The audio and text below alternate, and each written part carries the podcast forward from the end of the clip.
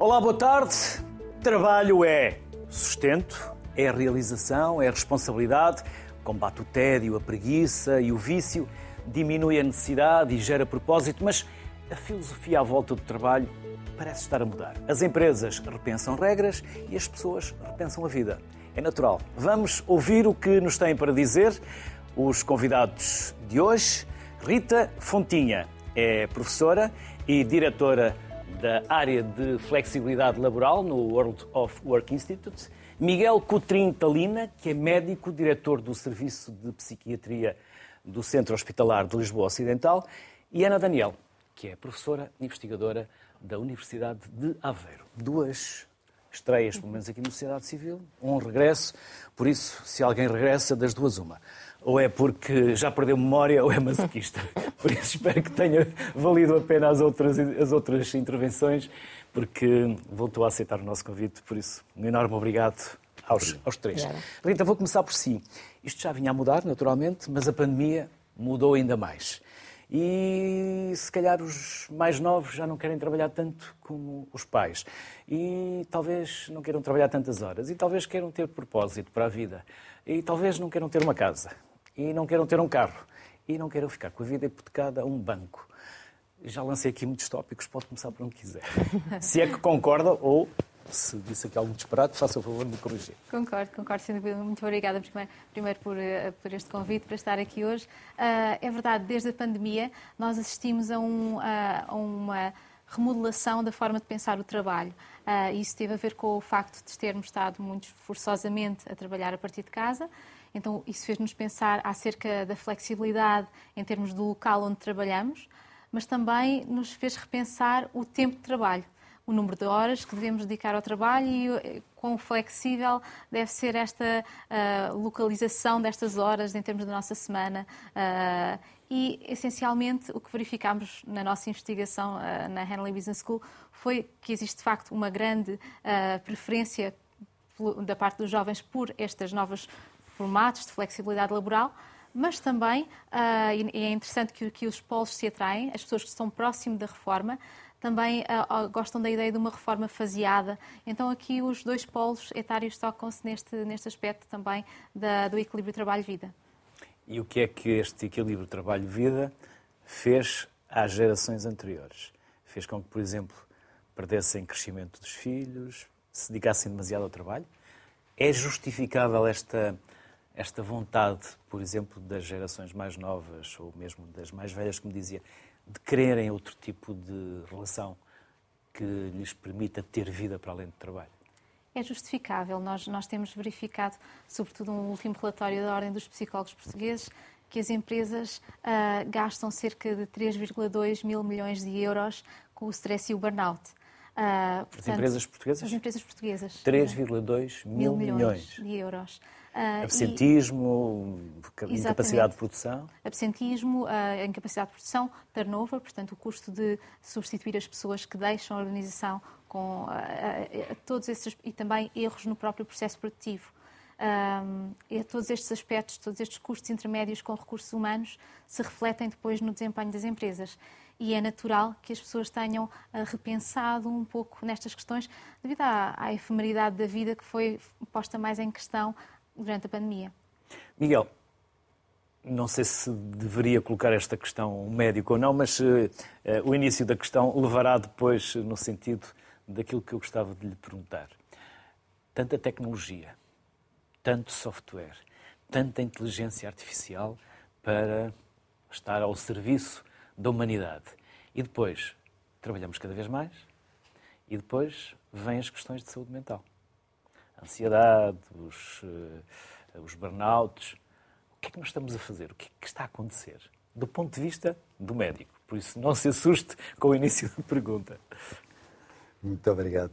Em primeiro lugar, antes de responder à, questão que colocou, queria agradecer o convite, também em nome do Centro Hospitalar Lisboa Ocidental e também da instituição onde eu faço trabalho voluntário, a área, que é uma instituição, uma IPSS, que se dedica há cerca de 30 anos à inclusão laboral de pessoas com problemas de saúde mental.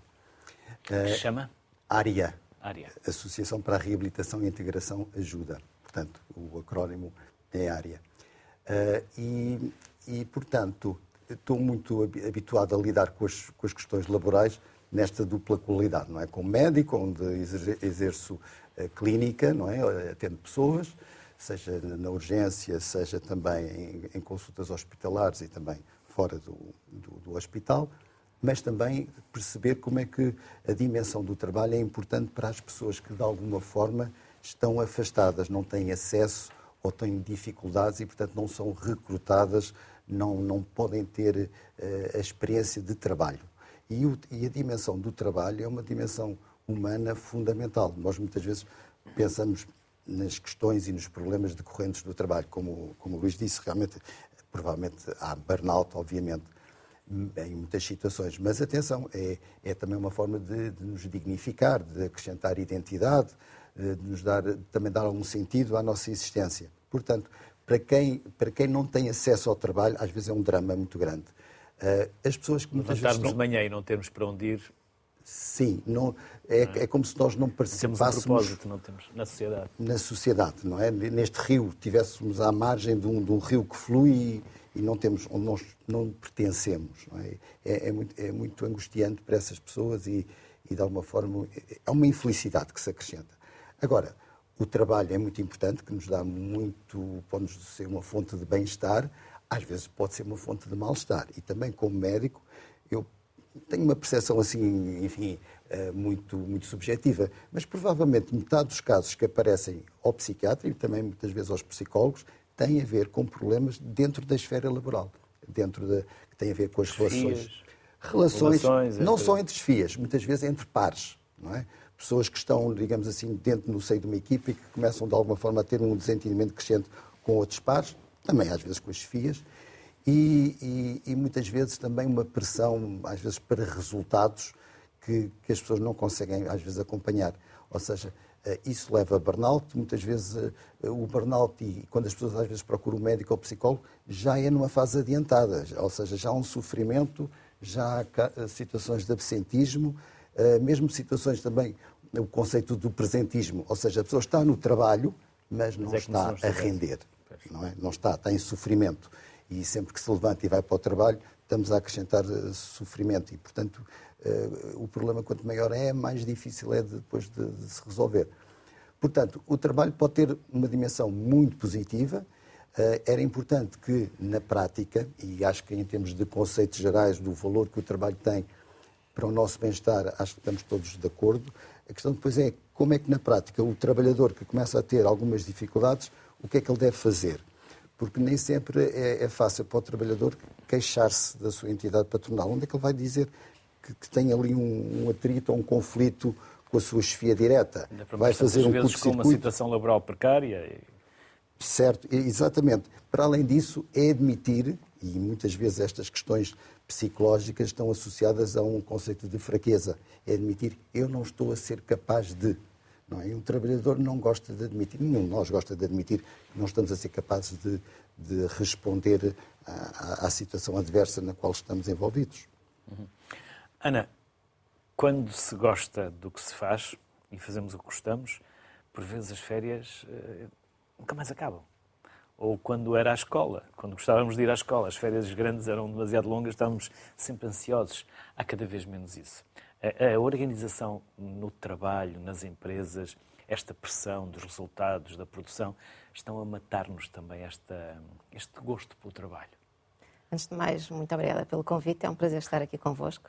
Uh, realmente é uma excelente questão. O que é que o trabalho nos está a fazer à forma como nós sentimos um bocadinho o que é a vida, o que nos dava de antes prazer, hoje não, não nos dá, como disse aqui assim meu colega do lado mas um, realmente o, facto de nós não, não gostarmos uh, do trabalho tem obviamente uma influência na forma como o tempo passa e como nós apreciamos um bocadinho a vida e isso, isso sem dúvida que tem, que tem aqui influência em todos os aspectos da nossa vida pessoal e também profissional, porque nos impede cada vez de, de se calhar, conseguirmos o nosso melhor e a qualidade do trabalho que podemos, podemos obviamente vir a ter. E depois os mais novos olham para os mais velhos, para os pais, e dizem: eu não quero ter esta vida. Sim, esse se calhar será o resultado. Nós não somos um bom exemplo para os nossos próprios filhos, porque andamos sempre atarefados, cada vez com menos tempo para Mas depois estar também ficam até mais tarde em casa. também. Mas será por outras, outras razões, certamente não pelo não gosto do trabalho. Muitas vezes fica-se hoje em dia até mais tarde para outras de, coisas. Depois de, de habitação ou, de, ou financeira, não é? Sem dúvida, sem dúvida. Acho que não é, não é necessariamente a lógica de não ter trabalho ou não gostar de trabalhar ou não me sentir integrado no meio de trabalho. São todas outras razões de não ter trabalho, não encontrar trabalho, não sentir satisfeito a trabalhar. Uhum. Rita, e o teletrabalho veio acelerar, eh, a pandemia veio acelerar esta vontade do teletrabalho. Mas o que é que o teletrabalho faz? Vantagens e desvantagens, porque também tem desvantagens. É verdade, é verdade. O teletrabalho tem muitas vantagens, no sentido em que permite ao colaborador esta flexibilidade de trabalhar uh, quando e a partir de onde quer, uh, o, que, o que acaba por trazer uma certa democratização no acesso ao emprego, por exemplo, em zonas mais rurais ou pessoas uh, que estão até noutra localização geográfica, outro país, e poderem ter uma nova, uma nova função um, a milhares de quilómetros de distância. Uh, e é também uh, verificou-se que a produtividade não fica uh, muito impactada com o teletrabalho, a produtividade em si das, das tarefas diárias.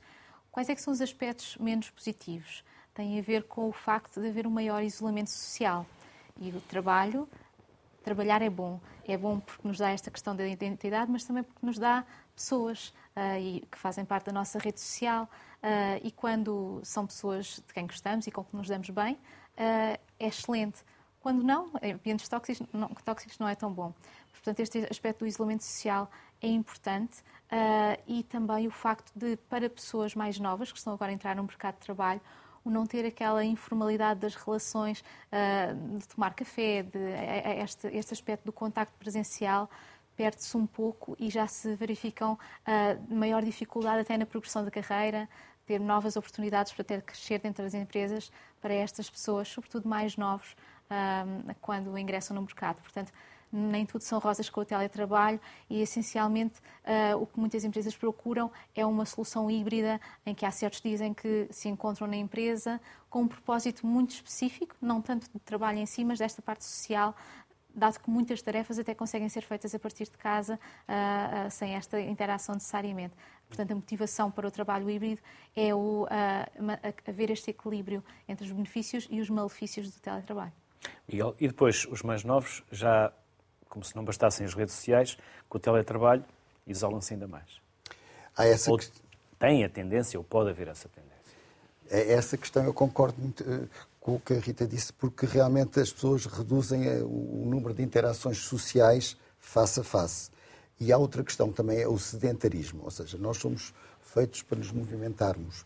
Eh, em termos de saúde física e saúde mental, e ser sociais, não nascemos para viver numa gruta sozinhos e isolados. Isolados. Não, e de ter, e, exercitarmos os nossos músculos eh, condiciona um bem-estar que, que é, é, muito substancial. E, portanto, o sedentarismo, o estar muito confinado, o não, o não transpirarmos porque não desenvolvemos uma atividade física mais intensa e cada vez mais o trabalho tem uma dimensão intelectual e não física, isso prejudica a nossa saúde física e também a nossa saúde mental. Muito, muitos casos do burnout também provavelmente é, é um, um, déficit de exercício físico que de alguma forma também condiciona uh, as condições naturais que nós temos para uh, vencer a, a adversidade.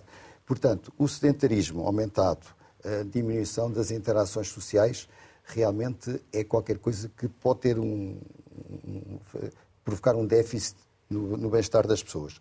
Por outro lado, a flexibilidade. Eu acho que também uh, os, os, regimes híbridos provavelmente têm esta flexibilidade. E realmente a conjugação da vida pessoal e do trabalho, se não houver uh, flexibilidade, torna-se às vezes uma tortura, porque é difícil depois encontrar tempo para questões pessoais, questões que têm a ver até com a família, seja filhos, seja com os pais, porque os pais também vão envelhecendo e outros familiares precisam da nossa assistência. Ou seja, é, é, uma, é uma dificuldade muito grande se o trabalhador tem uma entidade empregadora muito rígida nos seus horários, etc. É difícil. Felizmente que caminhamos, e a pandemia também facilitou isso, haver flexibilidade de horários. Aliás, curiosamente, nós temos sempre horários muito fixos para começar a trabalhar, mas só um terço das pessoas é que gosta de começar a trabalhar cedo ou que se sente bem nessas condições. Dois terços não é muito madrugadora. E, no entanto, nós temos uma certa rigidez, seja na escola, seja nas empresas, etc. Começamos todos relativamente cedo. Começamos quase a dormir ainda, estamos a dormir. Alguns ainda estão a dormir. Alguns, não somos alguns iguais, alguns têm, têm alguns dificuldade não. em arrancar o Luís, dia, não é? Não é alguns, é a maioria, porque se um terço gosta e é madrugador, dois terços não são madrugadores. Portanto, a maioria vai com os olhos semiabertos, não é? Para, para a escola ou para o trabalho. E, portanto, até começar a produzir e a render, eh, há ali uma latência. Mas pronto. E por mas, vezes a- começamos ainda durante a noite. e, Ainda sim. começamos durante a noite. é? E, portanto, a flexibilidade do teletrabalho, eu acho que é um valor muito importante. Mas é, também concordo, não é, não é, digamos assim, um- uma maravilha das maravilhas. Tem inconvenientes. E acho que as pessoas têm que, seja em que situação for, têm que combater muito o sedentarismo. Aquela ideia, socialize, eh, mexa-se, tenha cuidado com a alimentação, durma bem, porque nós, apesar de uns serem mais madrugadores, outros menos madrugadores, precisamos todos dormir no mínimo sete horas. Durma, eh, descanse, tenha atividades de lazer eh, e, e- e tentar encaixar, nem sempre é fácil, quando nós não temos flexibilidade ou quando o trabalho não admite flexibilidade. Ana, voltando aos, aos jovens, eles têm necessidades eh, diferentes, é verdade.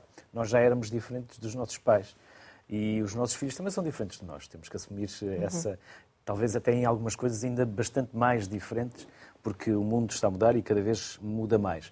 Mas depois, como, como estávamos aqui a falar, é tudo muito rígido. Este- esta organização de trabalho é tudo muito à moda antiga. Dos mais velhos, eh, entrar a uma determinada hora, por vezes ainda não nasceu o dia, ah, e depois de chegar e ficar X horas, eh, e depois voltamos, se calhar, ao presentismo e, e não à produtividade. Isto- não precisamos de repensar um bocadinho toda esta, esta forma de organizar o trabalho.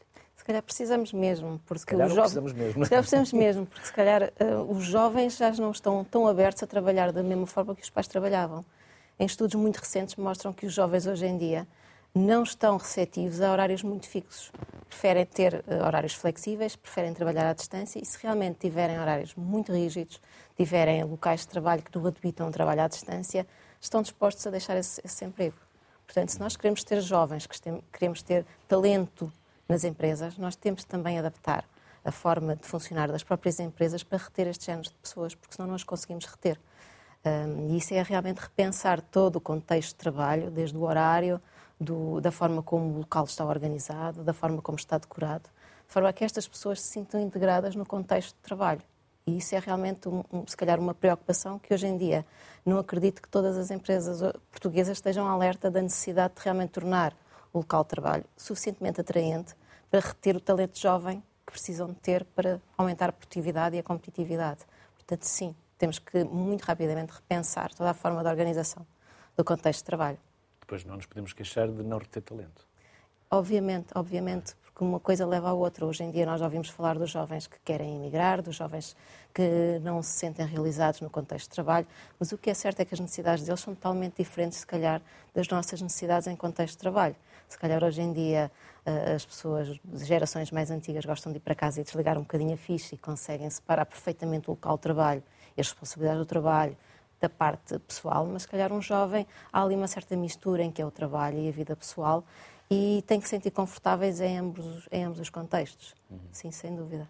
Rita, e depois não, há, não, há- não é necessário, num ambiente de trabalho ou em muitas si- situações, a competitividade, mesmo zangarmos uns com os outros, a tensão do trabalho.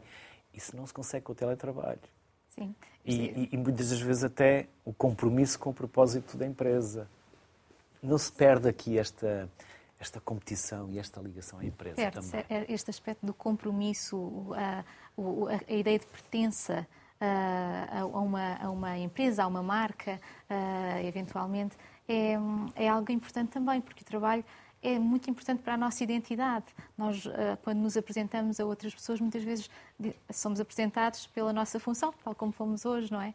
Ah, então, este aspecto social ah, é, é tremendamente importante, não só para todos com quem nós trabalhamos no contexto do próprio trabalho, mas também para o nosso contexto exterior e o nosso estatuto social também.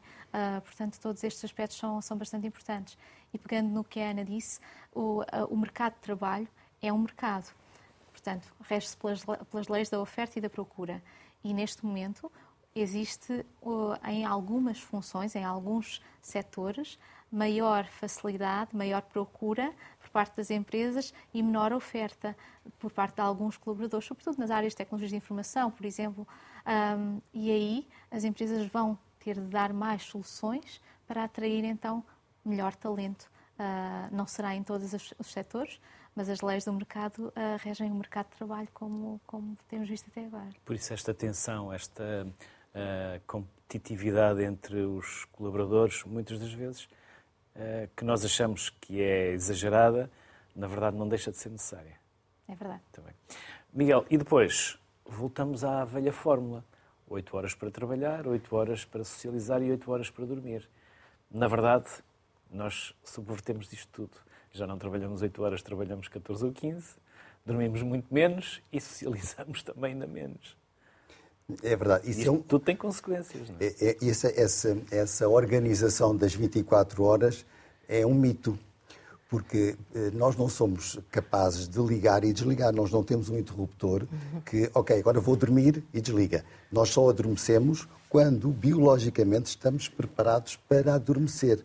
E isso tem, tem a ver, há pistas do ambiente, mas também há também situações internas. E é o nosso relógio biológico, ou seja, nós não conseguimos ligar e desligar uh, as preocupações do trabalho. Por exemplo, o teletrabalho, eu penso que fiz muito pouco né, durante, a, durante a pandemia, mas eu penso que as pessoas tendencialmente até trabalham mais, ou seja, têm mais dificuldade de se desviar do foco do trabalho porque as coisas estão na, na mesma continuidade. Eu tenho, aqui o computador, estou aqui em casa uh, e tenho o fogão e o frigorífico e o, e o trabalho e, e, as minhas responsabilidades. Ou seja, provavelmente eu consigo encaixar, mas significa que eu estou preocupado com o trabalho uh, até mais horas, não é? porque não existe aquele distanciamento.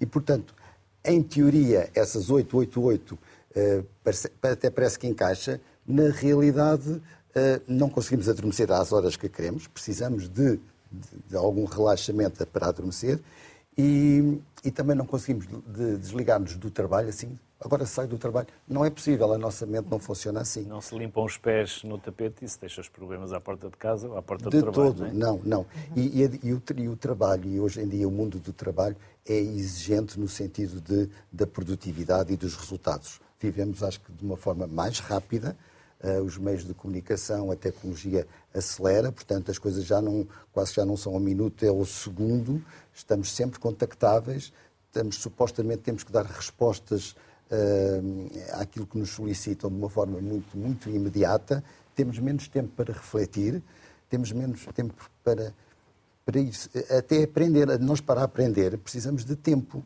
porque todas as noites o nosso cérebro reformula eh, os conhecimentos do dia e tal, e, e arruma-os de uma certa forma. Uh, portanto, não é possível ter aprendizagens muito aceleradas, etc. Nós temos um ritmo e a tecnologia veio incrementar esse ritmo. Uh, e se nós uh, pretendemos que o nosso ritmo biológico acompanhe esse ritmo tecnológico, não vai, dar, não vai correr bem. vai haver alturas em que nós vamos entrar em exaustão, em burnout, qualquer coisa assim. Ana, e as escolas, as universidades? Como estão a lidar com isto? Estão a preparar os jovens para estas novas necessidades deles ou ainda estão rotuladas e moldadas aos modelos antigos que eles já não querem?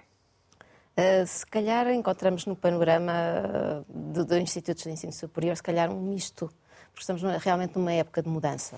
Há universidades que realmente se estão a posicionar de uma forma mais, mais proativa, a reformular cursos, a reformular, a reformular a oferta formativa, de forma a termos realmente cursos que sejam não só mais alinhados com as necessidades das empresas, mas também uh, a potenciar o, o, desenvolvimento de competências eh, mais uh, soft ou cognitivas, como a comunicação, o pensamento crítico, a criatividade. Isso, no fundo, é, é algo que os jovens também precisam na sua vida profissional.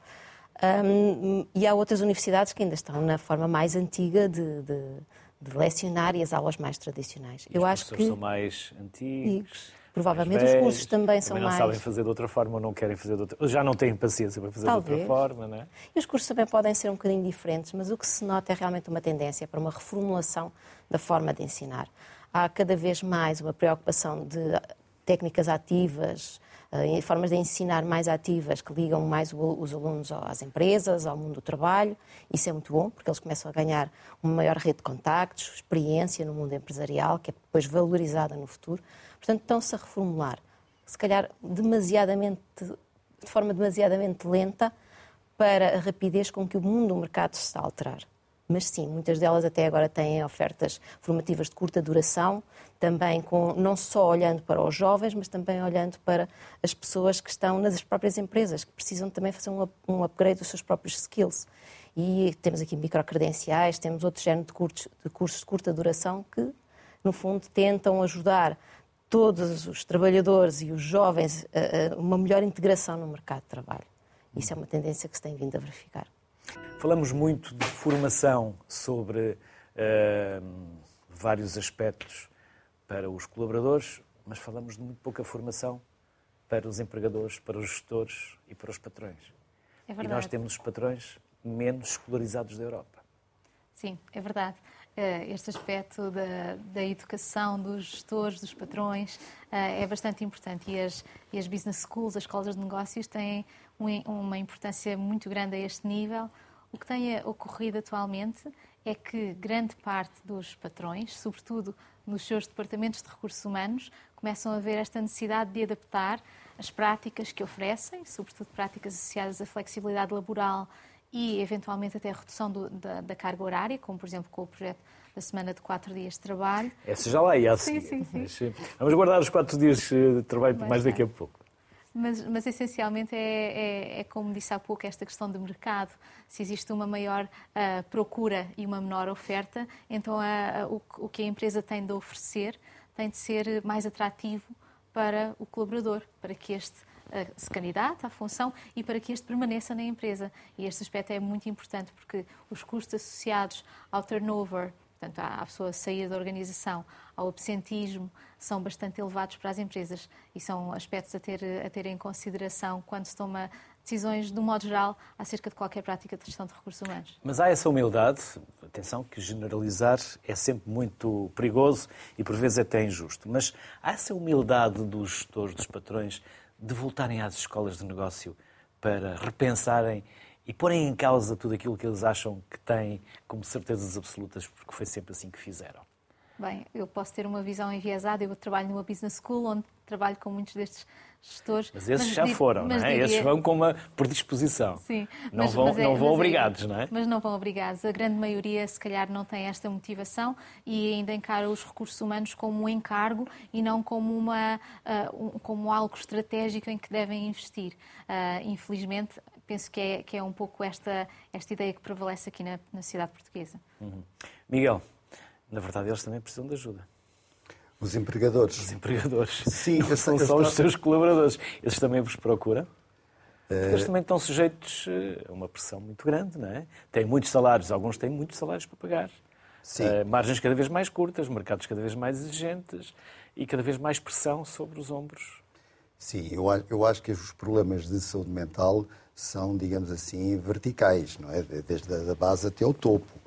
Uh, muitas vezes a visibilidade é diferente, mas eu acho que um executivo numa empresa sujeito a uma grande pressão, até porque tem que conciliar muitas vezes reivindicações e, e, uh, e os resultados depois com, com, o que tem que dizer aos acionistas na, naquelas reuniões não é, de administradores, eu imagino que seja um stress enorme e, e, e será muito difícil. Agora, uh, temos todos que ter mais formação e aumentar a nossa literacia neste, em todos estes aspectos positivos que o trabalho pode ter e minimizar os impactos negativos que o trabalho pode ter. E as empresas são, são um domínio bastante vivo e bastante dinâmico e, e com muita facilidade são capazes de incorporar os conhecimentos uh, que as ciências uh, humanas vão trazendo. Aliás, cada vez mais se fala da neuroeconomia e neurogestão, etc. Ou seja, trazer os conhecimentos das neurociências depois para estes domínios mais pragmáticos. Mas depois ainda há um outro campo de, de, de entidades laborais ou de empregadores que é a administração pública. A nossa administração pública tem, e eu, como, como também, digamos, colaborador de uma, de uma administração da saúde, uh, aí as dificuldades de formação e de incentivar as pessoas para, para irem ao encontro das necessidades do, dos seus colaboradores é muito menor. As empresas têm, têm, digamos, uma pressão de resultados muito mais imediata. Na administração pública, as coisas muitas vezes, e estou a falar não só da administração central, mas estou a falar das autarquias, eh, envolve muitas pessoas, milhares e milhares de pessoas, que muitas vezes não se sentem reconhecidos, recompensados. E não estou só a falar da retribuição, é o próprio reconhecimento e saber que o seu trabalho eh, é de alguma forma aproveitado ou vale de alguma, eh, vale de alguma coisa, não é? Aquilo que estão a fazer. E, portanto, uma boa parte também dos meus pacientes são pessoas que vêm uh, muito, de, digamos assim, dos vários setores da administração pública. Uhum. Ana, os mais velhos. Daqui a pouco irmos ao empreendedorismo uhum. dos mais novos. Perguntava se uh, os mais velhos também estão preparados para isto e se uh, são suficientemente flexíveis para mudar as suas certezas absolutas adquiridas ao longo de anos. Eu digo isto porque ainda aqui há tempos alguém me dizia assim, mas foi sempre assim que eu fiz e foi assim que eu fiz crescer o meu negócio, por isso não vou mudar. É, é uma boa questão, porque realmente um dos problemas que temos hoje no, mundo do trabalho em Portugal é realmente o upgrade de, competências dos, empregados. Isso é, é, realmente um desafio para o empregador. É, ele precisa de novas competências dos seus empregados, por causa da mudança tecnológica, por exemplo, ou adaptações uh, ao nível ambiental e necessita que aqueles trabalhadores que têm sejam, sejam realmente, tenham aqui assim um, um, upgrade em termos do seu treino e formação. Portanto, as pessoas mais velhas, elas têm essa necessidade. No entanto, o que verificamos a nível da investigação é que essas pessoas são muito pouco receptivas a este género de, de treinos e de mudanças de hábitos que, que têm, especialmente a nível, a nível laboral. Mas por é medo, por receio de não estarem à altura, de não quererem mudar? Porque muitas vezes a mudança é difícil, não é? A mudança Estamos nunca... sempre disponíveis para, que, para mudar. De preferência, uhum. comecem por mudar os outros, não é? Sim, normalmente é mais fácil mudar os outros do que nós próprios. Sem dúvida, sem dúvida. Eu só acrescento uma coisa, porque o nível do, do, lado dos empregadores é muito importante, por exemplo, toda esta flexibilização do trabalho, o trabalho à distância. Mas há sempre uma preocupação do lado das empresas, que é como é que eu crio uma cultura organizacional se eu não tenho cá as pessoas. Se eu não tenho cá as pessoas todos os dias, se eu não, se eu não vejo o que elas fazem, Onde é se é elas como, exatamente, como, como, é que há aqui uma cultura de uma só, uma só organização? Isso é, é também um, um, um fator de preocupação do lado dos empregadores. Flexibilização é bom, uh, por um lado reduz alguns custos na própria instituição, mas por outro também cria algumas dificuldades em termos realmente de uma organização que seja competitiva, porque realmente as pessoas não estão lá para fazer a empresa não estão lá para criar a cultura, não estão lá para defender a marca, como falava há pouco a Rita. E, portanto, isso também do lado dos empregadores é uma preocupação, não é só o treino, é tudo à, à volta do, do contexto de trabalho que também tem que ser repensado, também não se pode perder. Até porque depois, por vezes, também há abusos. Eu recordo-me que durante a pandemia houve uma empresa que decidiu desligar a rede durante o horário de trabalho para ver quem é que reclamava. Uhum foi a forma de perceber, só dois ou três é que ligaram a dizer uhum. que não estavam a conseguir aceder à Sim. intranet. Sim.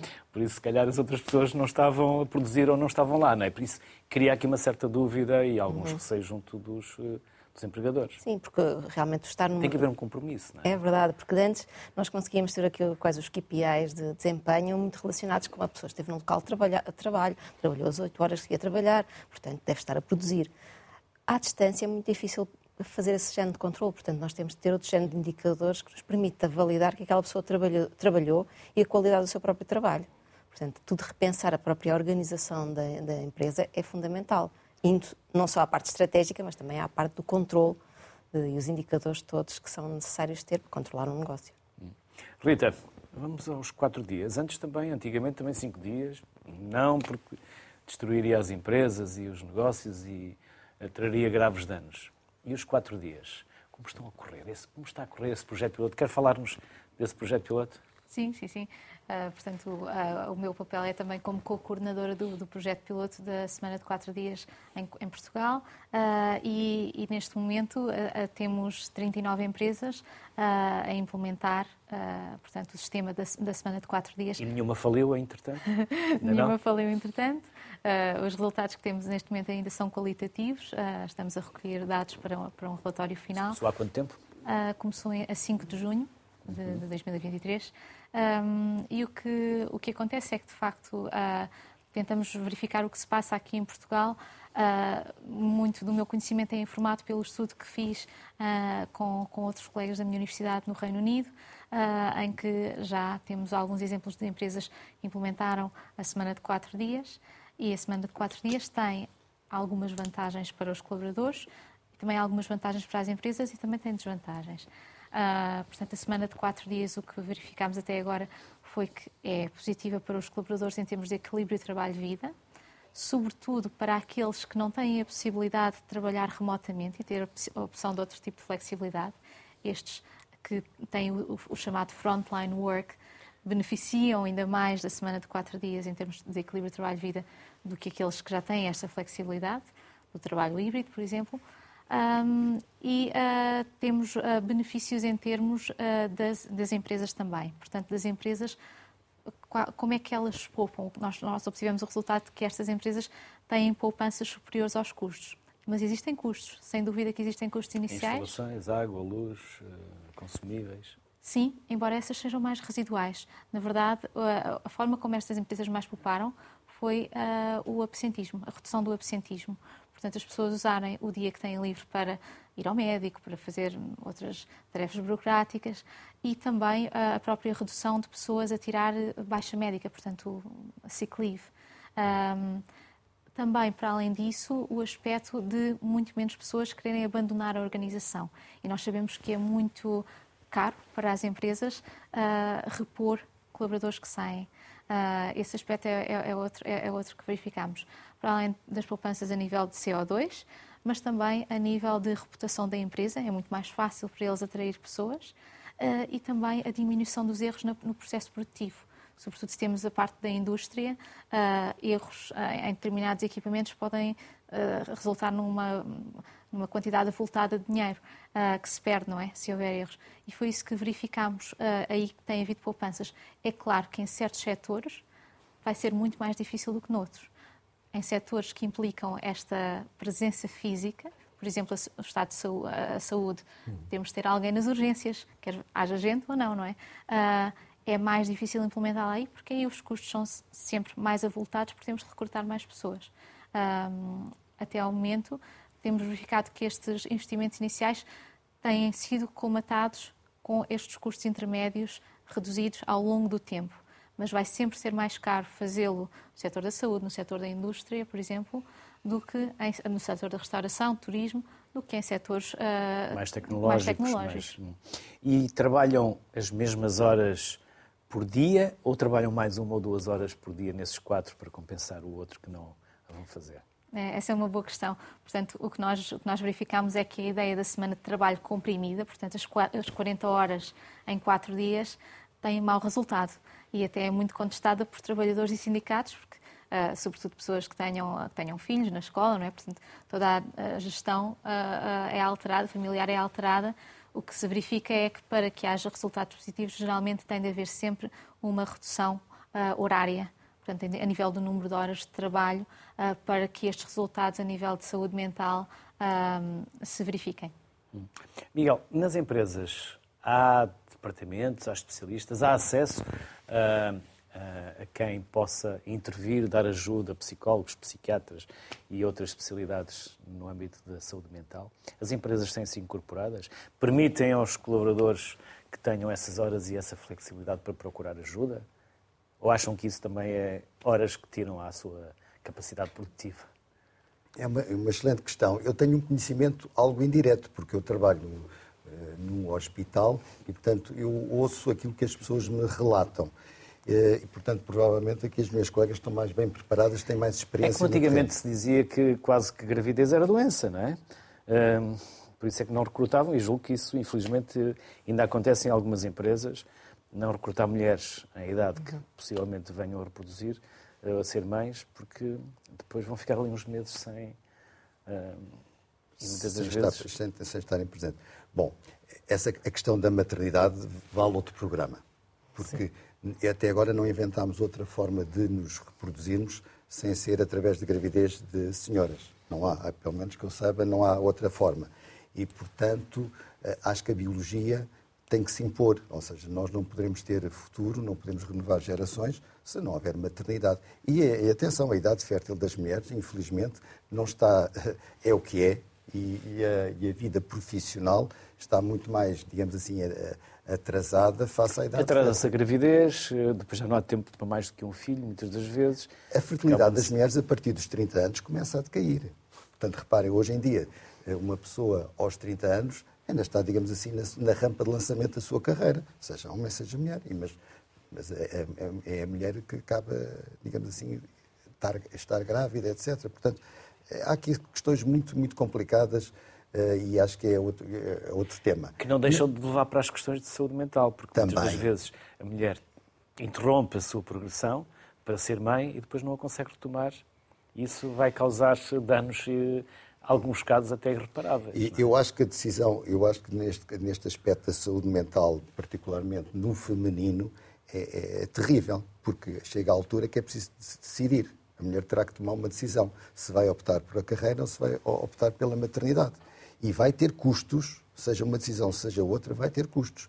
Porque a fertilidade depois não é uma coisa mágica, não é? Ninguém engravida, ou uma senhora não é engravida quando deseja. Portanto, há aqui um, um ritmo biológico que nós não podemos, digamos assim, eh, evitar e contrariar. Essa é uma questão muito sensível e, portanto, inúmeras mulheres sofrem porque tomaram uma decisão ou, estão na iminência de tomar uma decisão e sabem que vão pagar um preço em relação àquilo que vão ter que abdicar, seja o trabalho, e a sua realização profissional, seja a maternidade. Bom, uh, em relação às empresas, o que as empresas dispõem, eu, do meu conhecimento indireto, acho que há muito caminho a fazer. Acho que, para já, o, o tema da saúde mental, ainda é, general, na generalidade, é um tema tabu. Não se fala muito. E ainda bem que o, que o programa estamos a, abordar a saúde mental neste contexto, mas falamos muito pouco de saúde mental. E quando, e quando falamos, digamos assim, na prática, eh, nas empresas, no hospital, por exemplo, não é? Obviamente que no hospital também há burnout e também há depressões, etc, etc. Não se fala muito nisso, não se aborda muito essas questões. Os profissionais de saúde também têm Sim. as suas necessidades na área da saúde mental. Enormes. E cada vez mais, e aliás, Enormes. depois da pandemia.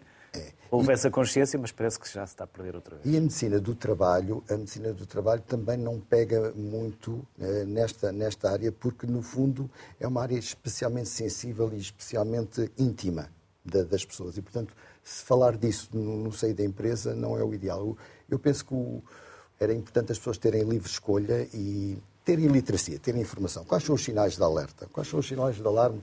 Quando, quando um trabalhador ou quando um colaborador está a começar a perder, a perder rendimento devido a um problema de saúde mental. O que é que ele deve fazer? O pedido de ajuda. Adiar um pedido de ajuda é dramático, só estamos a acrescentar uh, gravidade ao problema. Portanto, há muito trabalho de, seja ao nível dos empregadores, seja ao nível dos serviços de recursos humanos, seja ao nível da medicina ocupacional, para ajudar as pessoas a manterem o mais possível uh, uh, o seu bem-estar, a sua saúde. Ana, e os mais jovens precisam de empreender, mas depois, quando empreendem, também são confrontados com muitas das responsabilidades para as quais não estavam preparados ou nem imaginavam que iam, que iam, que iam uhum. ter.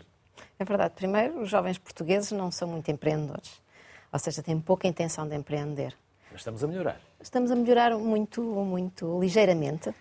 E, e muitas Há três vezes... semanas eu fui criar uma uhum. empresa uhum. e disseram não imagina a quantidade, agora é só abrir empresas. É? Estão a ser abertas muitas empresas com muitos jovens. Sim, o problema é que elas nascem depois Exatamente. Exatamente. Algumas nem têm atividade a seguir. Sim. Depois é, é, tem uma taxa de mortalidade muito elevada. Porque as empresas. As empresas, não as pessoas. Sim, porque muitas vezes é preciso as pessoas saberem lidar com a realidade empresarial. Criar hoje em dia uma empresa, especialmente no contexto nacional, que é extremamente burocrático, tem alguns, algum, alguma dificuldade em termos de legislação, é sempre um desafio para, para um jovem ou, ou, uma pessoa não jovem, mas normalmente um profissional que já tem mais experiência não é tão facilmente uh, melindrado com este género de situações. Hoje em dia, os jovens são um bocadinho mais melindrosos e são muito menos empreendedores, têm muito menos apetência para começar a sua própria empresa.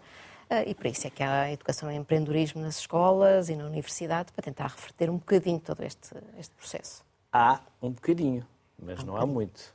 Falta literacia também. Falta, sem dúvida, sem dúvida. fiscal, financeira. Sem dúvida, são, são temas que próprio, normalmente... quando há uns anos abri uma empresa, senti que não estava preparado para, para, para, para a empresa que estava a criar e eles estão. Faz parte do processo é verdade, de aprendizagem. É verdade, é? Por isso é que umas nascetas morrem. É verdade, faz assim parte de um processo. Eu acho que aqui assim o jovem tem que saber não os detalhes de cada uma das áreas, mas saber, saber que necessitam de, de criar equipa, pessoas que os ajudem realmente a construir a própria, a própria empresa obviamente que começar uma empresa é o primeiro passo, mas montar a empresa, manter a empresa, vender o produto, são os passos seguintes e esses são sempre muito mais complicados. Nós dizemos que só temos uma empresa quando realmente começamos a lidar com o cliente e conseguimos começar a vender. Dado que o nosso mercado nacional é um mercado relativamente reduzido, porque Portugal é pequeno, tem um mercado pequeno, hoje em dia prende-se que as empresas têm que começar a pensar em internacionalizar muito cedo. Isso é outro desafio para os jovens, que muito rapidamente eles têm que ganhar todo esse know-how, não só de montar a empresa, gerir a empresa e fazê-la crescer muito rapidamente em mercados que não são mercado nacional, exatamente precisam de mercados maiores para tornar a empresa sustentável. Mas são pequenos passos que se estão a dar. Hoje em dia já é normal encontrarmos nas escolas, se calhar algumas secundárias, mas hoje em dia na, nas universidades já há um bocadinho do ensino do empreendedorismo, já há uma série de programas de apoio à incubação de empresas, o que também é muito relevante. No entanto, todo o contexto político, governamental, de legislação, não favorece a criação de, dos negócios, não, cria, não, favorece a criação das pequenas empresas, não, não é fácil fazê-las crescer. E essa é outra dificuldade acrescida no processo todo. E depois, quando há um filho ou há um cão, as empresas estão preparadas para que esse colaborador possa levar a criança, se tiver necessidade de o fazer porque não tem uma creche ou porque não, tem, não teve quem ficasse com ele, ou Será que as empresas deixam, por exemplo, que alguém leve o seu animal de estimação? Isto já para não falar, e lanço também, porque ainda temos eh, oito minutos e podem tocar o assunto se quiserem, que as empresas cada vez têm mais pessoas de outras nacionalidades, de outros credos, com outros hábitos e outras culturas. É verdade. Eh, eh, é possível trazer o filho ou o cão em algumas empresas. Não são todas, sem dúvida. Depende muito do tipo de trabalho. Uh, alguém que esteja na caixa de um supermercado não, não conseguirá levar o filho nem, nem o cão. Alguém que, que consegue trabalhar a partir de casa poderá ter o filho ou o cão ao lado. Daí que nós falemos um pouco também desta questão de será que temos uh, que esta questão da flexibilidade aumenta o gap, portanto o fosso entre aqueles que podem trabalhar remotamente podem. e os que não podem, não é? Uh, e, e, este aspecto é importante debater, porque é, é muito benéfico para uns, uh, mas se calhar há outros que não conseguem ter este, este passo. E o que nós verificámos nos nossos estudos foi que as pessoas desejam muita flexibilidade laboral, até mais do que uma semana de quatro dias. Uh, e desejam uma semana de quatro dias quando é uma extensão do fim de semana, mas não necessariamente quando perdem controle sobre o seu tempo e uh, é num dia escolhido pela empresa. Este aspecto é bastante importante. Os colaboradores querem cada vez uh, mais direitos e ainda bem, e muitas empresas respondem a isso uh, quando têm necessidade de facto destes colaboradores. Quando não têm, ou quando são mais, é mais fácil recrutar numa área, são menos suscetíveis de, de, fazer estas, tomar estas medidas do modo geral. Portanto, essencialmente o que nós temos verificado é que a investigação dos últimos 50 anos em gestão de recursos humanos indica que, as pessoas, que tratar as pessoas de forma digna geralmente resulta em benefícios económicos para a empresa. Agora, como implementar esta dignificação do trabalho é a grande questão e muitas empresas adotam certas medidas que, lhes são possíveis ou que desejam, outras têm tendências mais uh, de exploração do trabalhador uh, e não de, de beneficiá-lo. Uh, aqui, aqui será muito uh, dependente do mercado, não é? Uhum. Miguel, temos feito aqui muitos uh, programas sobre jovens e aquilo que temos percebido é que há, entre outras, uma enorme ansiedade nos mais novos um, e muitos deles que já pensaram no suicídio. Um, estamos suficientemente alerta para isto? Ou é como no passado, ah, isso passa-te, ansiedade, vai trabalhar que isso passa-te?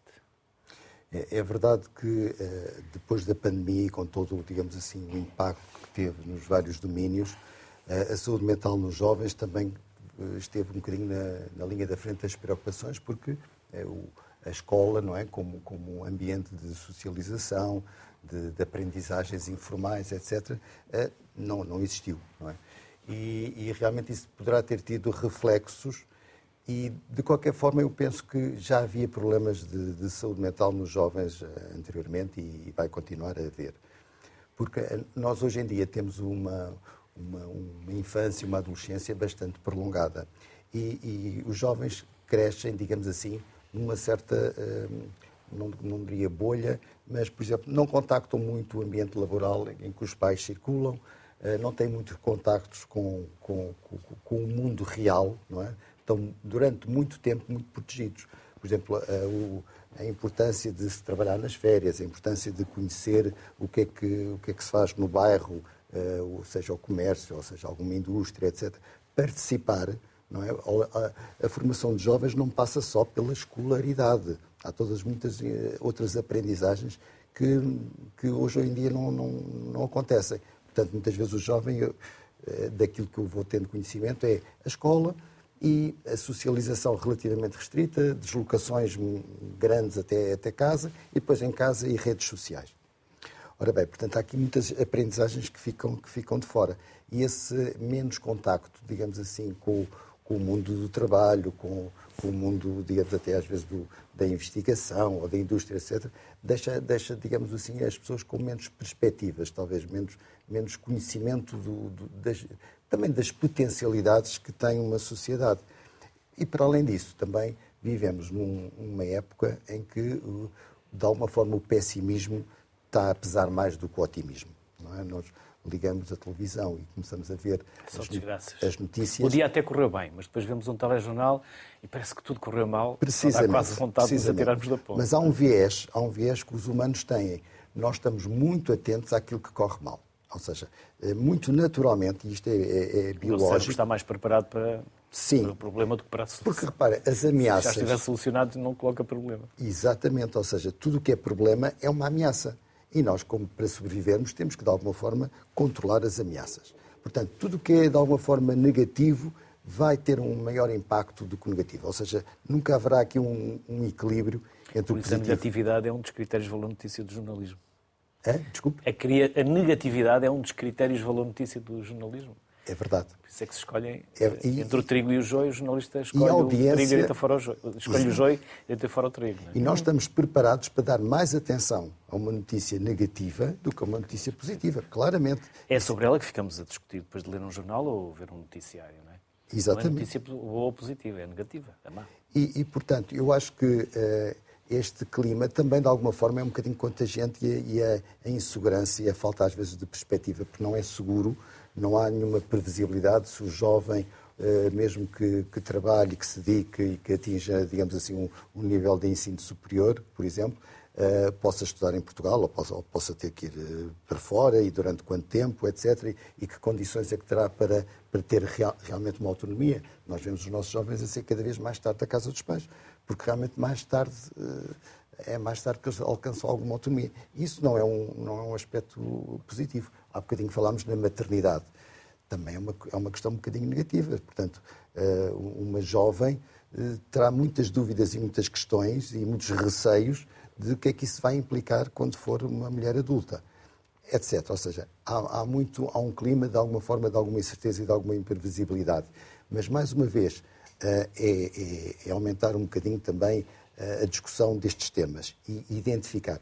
Porque não haverá pessoas mais vulneráveis, haverá jovens mais vulneráveis, outros menos vulneráveis. Quanto mais precocemente identificarmos quem está em maior sofrimento, mais rapidamente atuamos e provavelmente mais melhores resultados vamos obter. Porque se nós deixarmos, ah, isto passa, ah, isto é uma crise da adolescência, ah, não é o bom caminho. É, ou seja, é um bocadinho fazer o cavo estruxo em fase de perigo. É, é, é. E, portanto, depois muitas vezes temos o suicídio na adolescência, ou, felizmente, terá uma expressão relativamente rara, felizmente, mas temos autoagressões. É muito frequente haver, temos jovens nos serviços de urgência com autoagressões, com absentismo na escola, com fobia escolar, uh, falamos muito do bullying, uh, etc. É também um fator muito, muito nefasto que existe nas escolas, ou seja, há, há, os jovens estão expostos também, por um lado, queremos que eles estejam protegidos, mas mesmo nesta bolha de, de, de proteção, acho que há muitas, eh, muitas agressões, digamos assim. Ana, por isso é, é preciso aprender a ser. Sem dúvida, sem dúvida. O difícil é ensinar. E onde é que eu chegar. Sim, o difícil é ensinar uh, esse género de competências uh, aos mais jovens. Esse é o programa? E, sem Sim. dúvida, a dificuldade, se calhar, hoje em dia do ensino prende-se não só dar competências técnicas, mas dar todas as outras competências mais cognitivas e pessoais, ou permitir pelo menos que elas se desenvolvam durante o contexto escolar. E, e, não existe aqui nenhuma fórmula mágica para, para o fazer, mas existe aqui, assim, se calhar, um contrabalanço entre aquilo que é desenvolvido na, em casa, no seio da família, e aquilo que é promovido nas instituições de ensino. Se calhar, ao nível universitário, uh, o, o que fazemos é realmente um contexto mais, mais prático, mais ligado à, à, à, indústria, mais ligado às empresas, para que os jovens tenham uma melhor integração e desenvolvam outras competências, como a comunicação ou a liderança. Mas depois, nos anos, nos anos no ensino secundário e básico, há se calhar outros géneros de estratégias e há também muito trabalho no contexto familiar para que realmente uh, o jovem hoje em dia tenha um desenvolvimento pleno, não é? Um, e não, não, não sofra muitos destes problemas que, que o Miguel estava a fazer. Trabalharmos mais a inteligência emocional, é? Sem dúvida. A inteligência emocional hoje em dia é uma das competências-chave que o, World Economic Forum destacou como uma competência-chave do futuro. Destacou e áreas, 10 ou, e áreas ou departamentos de felicidade dentro das empresas também, para que sejamos mais felizes também uhum. no trabalho. Muito obrigado, Miguel, Rita, Ana. Obrigado pelo vosso inestimável contributo. Obrigado pelo tempo que generosamente partilharam connosco. Obrigada. Por isso, é importante que trabalhemos e gostemos do que fazemos e já agora que façamos também aquilo que gostamos. Boa tarde, até amanhã. Saúde.